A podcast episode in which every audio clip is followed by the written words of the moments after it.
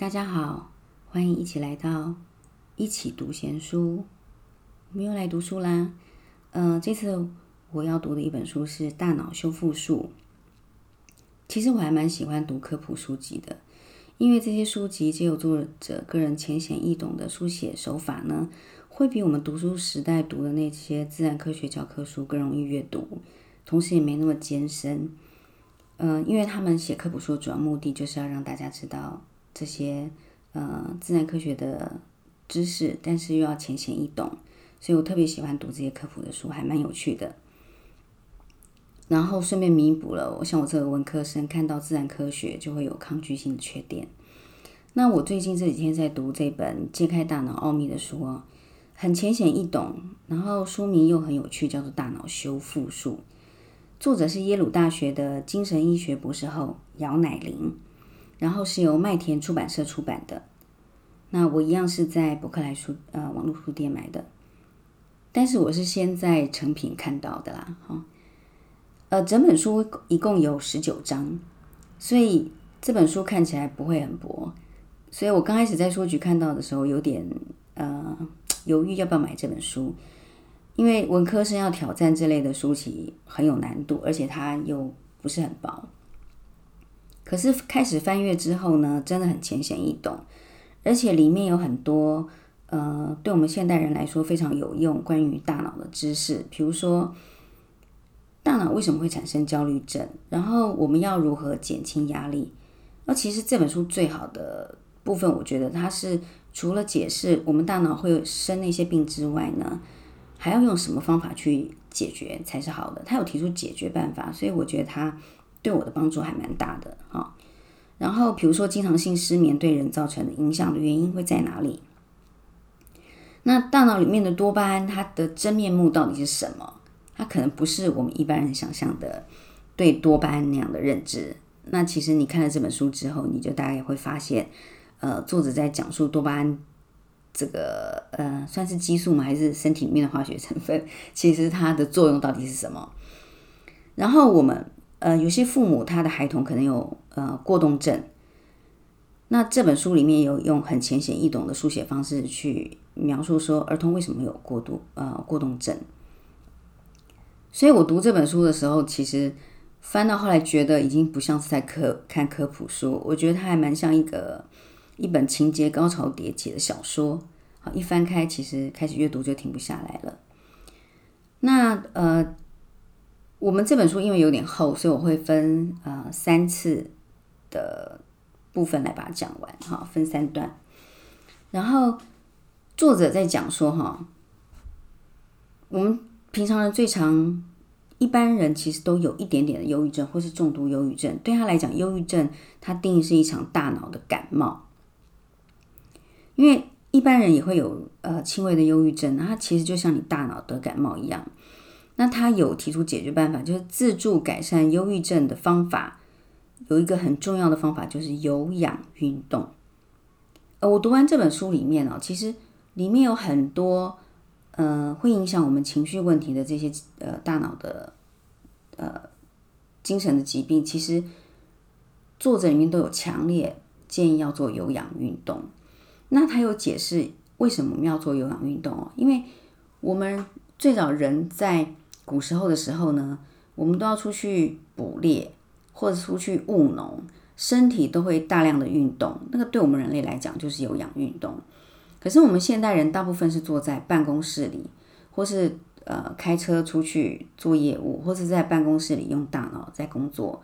我们身体的运动已经不像以前一样了。所以，我们如果缺乏有氧运动的话，我们身体的循环有一些不好的物质就会堆积在大脑的。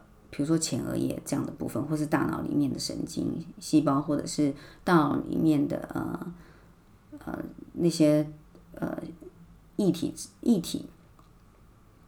那这些大脑液体，这我中间会讲，呃呃第二段的节目会讲，就会让我们产生很多忧郁症啊、躁郁症啊这些问题，还会呃容易记忆力不好啊这些事情。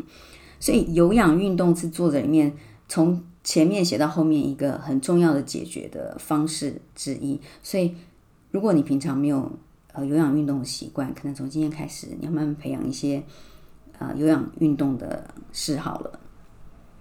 然后有氧运动这个重要的方法，是因为美国加州大学的戴维斯分校做过一个实验呢。他说，剧烈运动半天或是一个小时左右，大脑中的神经元传导的物质它会增加，它可以预防跟治疗忧郁症都很有效。同时，运动会增加肌肉。我们如果肌肉量增加的话，肌肉中的某一个蛋白成分就越多。这个蛋白成分叫做 PGC，然后 one 阿法 one。那这个蛋白呢，它会产生 KAT，就是犬尿氨酸转氨酶，这个成分就会越多。肌肉越多，这个成分越多。那其实这个成分扮演一个很重要的工作，就是大脑清道夫的工作。所以，如果我们大脑健康的排毒，你产生忧郁症的几率就变小了。所以，其实我们每天花半小时做有氧运动，对身体的健康都很有帮助。所以，你看是不是很浅显易懂呢？只是阅读的时候，我我们可能对专有名词会有一些障碍。那我的习惯就是跳过专有名词，我的眼睛只要看过去就好了，记不记得起来没关系。但至少你可以，呃，借由他的这些论证，你可以直指到结论。那你每天做对身体做正确的事，忧郁症就可以远离你了。那这本书也对焦虑啦、睡眠不足对身体的影响提出很多易懂的科学实证。其中还提到如何应对失眠的状况。他有说哦，女性失眠的可能性会高出男性的百分之四十，而且更容易引发情绪性跟血压的问题。所以下次如果你的女伴呢总是歇斯底里、情绪难以控制，其实你就要多多关心他们了，因为他们可能这阵子睡眠品质不是很好，那就要对他们多一点关心，少一点责怪。你不要觉得他们老是莫名其妙找你吵架，其实不是的，他们就是可能睡不好，所以情绪呢难以控制。好，这是我们呃读大脑修复术的第一个段落。那第二个段落，我本来是想分三集啦，但是我看呃前面的部分一下就讲完了，我们现在就继续讲我本来要录的第二集哈。很多人其实都有睡眠问题，比如说有一段时间经常性失眠，或是你。经常熬夜导致生活时间紊乱，睡眠品质降低。那书中有一章哈，它的标题呃写写的还蛮震撼人的，叫做“不睡觉会死人”。其实对我帮助真的很大，因为我曾经有三到五年，我几乎都没有办法好好睡觉，每天只睡三个小时左右，非常苦恼。那种你非常想要好好的睡一觉。可是完全睡不着，你只能在床上翻过来转过去，一直到早上那个天天亮了，然后清晨大家都起床刷牙洗脸，你还没睡着，非常非常痛苦的。我不知道你，嗯，你们有没有曾经经历过？我觉得这个算是那个人间地狱的心法了。所以看到关于睡眠这一章，真的要非常感谢作者，他对。呃，它它里面哈对睡眠重要性有很多浅显易懂的说明，同时这里又能说服不重视睡眠的人，真的应该要好好修正日常生活的睡眠习惯了，这算是真的功德一件了。然后作者有提到哈，欧洲在十八世纪的出时候曾经出现致死性家族失眠症，病人完全无法睡觉，时间甚至长达一年。我三到五年那个失眠那那阵子还可以两天没睡好，中间有一天是，就是因为太累了，所以睡得着这样子。那他这个致死性家族失眠症是整整一年都没有办法睡觉，所以最后病人是因困倦而死的。他其实这是一种疾病，是一种非常罕见的普恩蛋白脑的病变。这个专有名词听不懂。就没关系，反正就是某种蛋白脑病变，所以产生致死性家族失眠症。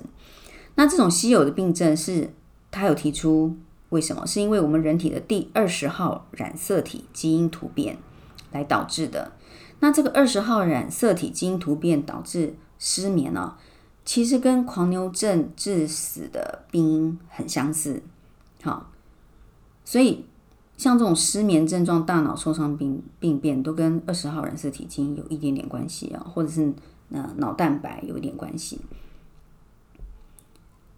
然后其实我们到了成年之后，我们都会想说，哎，我们的智商不会再成长，大脑不会再成长了。那这本书里面有说哈，我们大脑在成年后还是一样可以保持巨大的潜力，它还是可以成长的。因为大脑其实跟我们的皮肤啊、身体的那个头发一样，它是会新陈代谢的。因为如果我们睡眠品质维持好的话，大脑的神经可塑性还是可以发挥很大的作用。那大脑神经可塑性发挥好的作用的话，它可以随时让我们充满学习与创造力。我想这里应该验证了“活到老，学到老”这句话，因为大脑的细胞里面也有淋巴，跟我们身体组织一样。呃，以前以前的那个科学家认为大脑里是只有那个脑细胞，完全没有呃脑神经啦，或者是呃淋巴系统的。但是现在。科学证明了，我们大脑里面是有淋巴系统的，所以有淋巴系统的话，淋巴系统可以进行排毒作用，所以我们大脑就可以一直做新陈代谢的工作。所以把把觉睡好呢，大脑的清道夫可以发挥好的功能。我们大脑淋巴排毒好的话，我们大脑神经可塑性就增加了，就真的是活到老学到老了。好，那书里面还有提到很有趣的，就是比如说你有没有鬼压床的经验？它有答案的，或是你会做清醒梦嘛？就是你清醒的时候，你会看到一些梦境啊。那有些人可能认为我是在通灵，但这里有一些科学实验。当然，他讲这些科学实验不代表说，嗯，看不见的世界是有没有那回事。这这两个是不相冲突的，他并并没有提到这一段。所以，比如说你会做清醒梦，好，或者是说。你如果睡眠不足的话，是非常容易肥胖的。所以他也有告诉你说，睡眠不足容易肥胖的生理原因是什么？或者说，呃，我们睡不着会吃安眠药，其实吃安眠药对睡眠真的有帮助吗？那他建议我们可以用修正睡眠时段，还有躺在床上的时间来改善失眠的状况。好，这些我们平常对睡眠感到呃困扰的问题，他都有用浅显易懂的解说。来解释，所以呃这些部分就靠大家，你喜欢哪一部分，你就可以看翻阅书本的哪个段落，然后找到对自己最有帮助的段落了。好，那这个是呃目前我读到这边中阶段对我很有帮助的。那其实我觉得继续讲下阶段也是可以，呃，因为好像段落都并没有很长。那我来找一下，呃，我的那个下阶段，大家等我一下哈。大脑修复术的，呃，第三段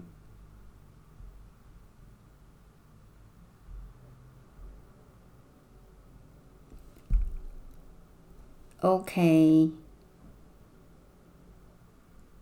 找到了，等我一下下哟。好，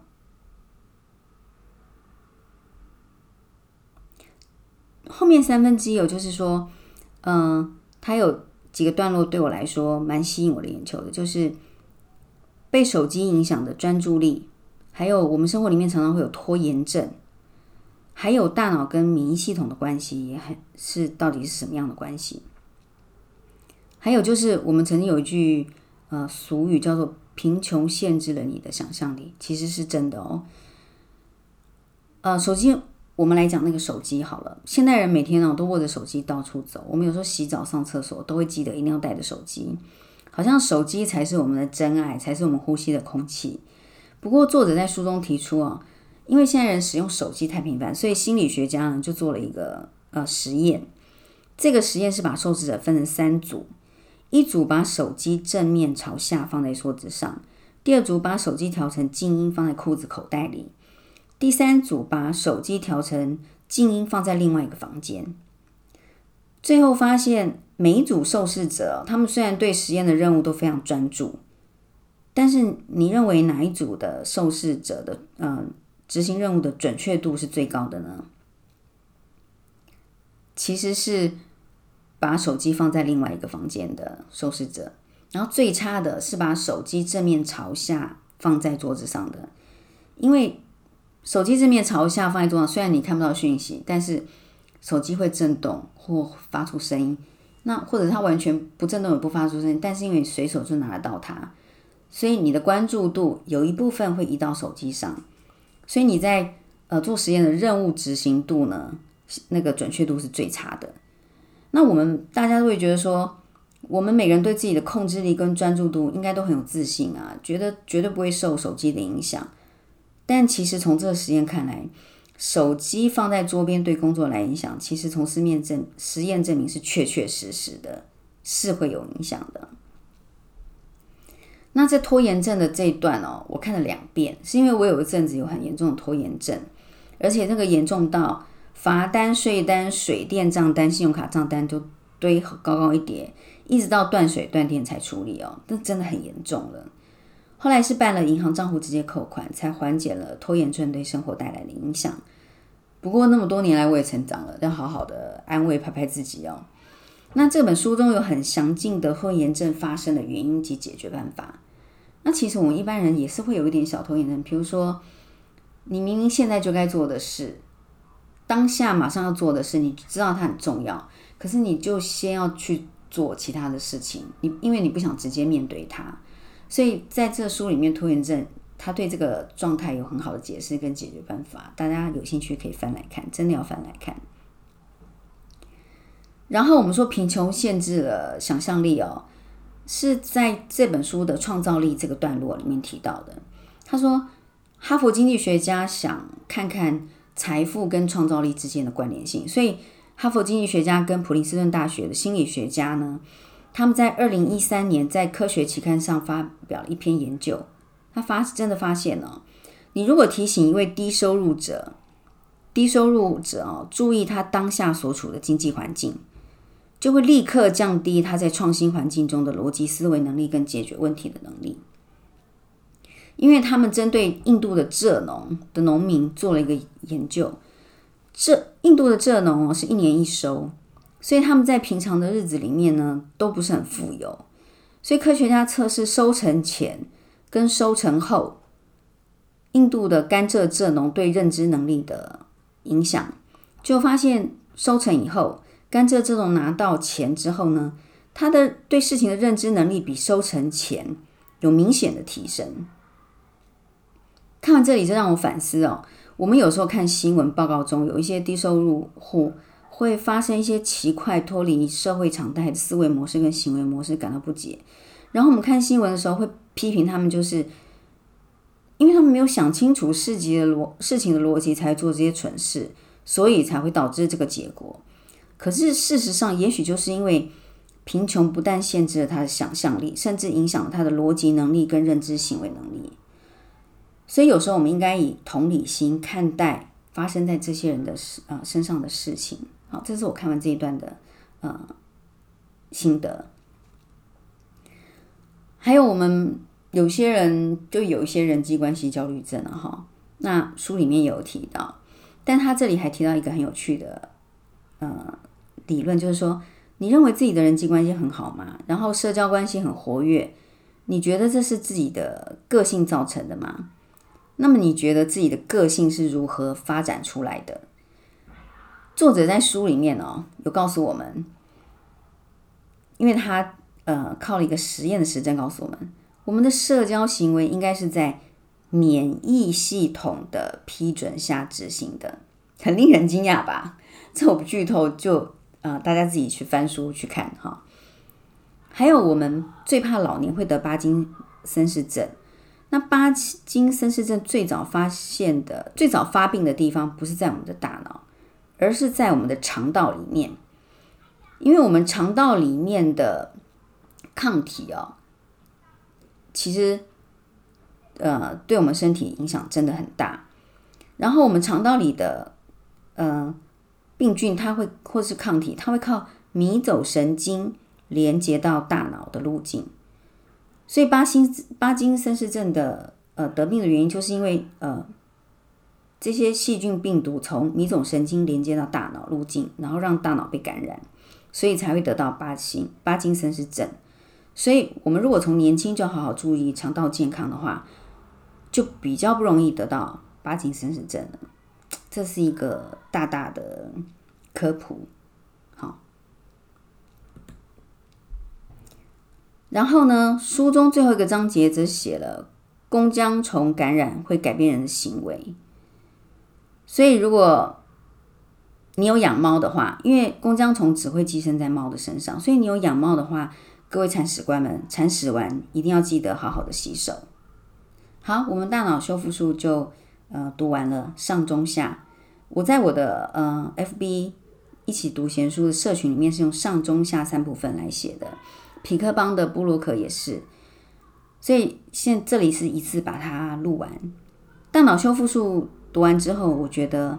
这本书还可以再翻阅一次，因为它真的很有趣。好，读完在大脑里会回甘的。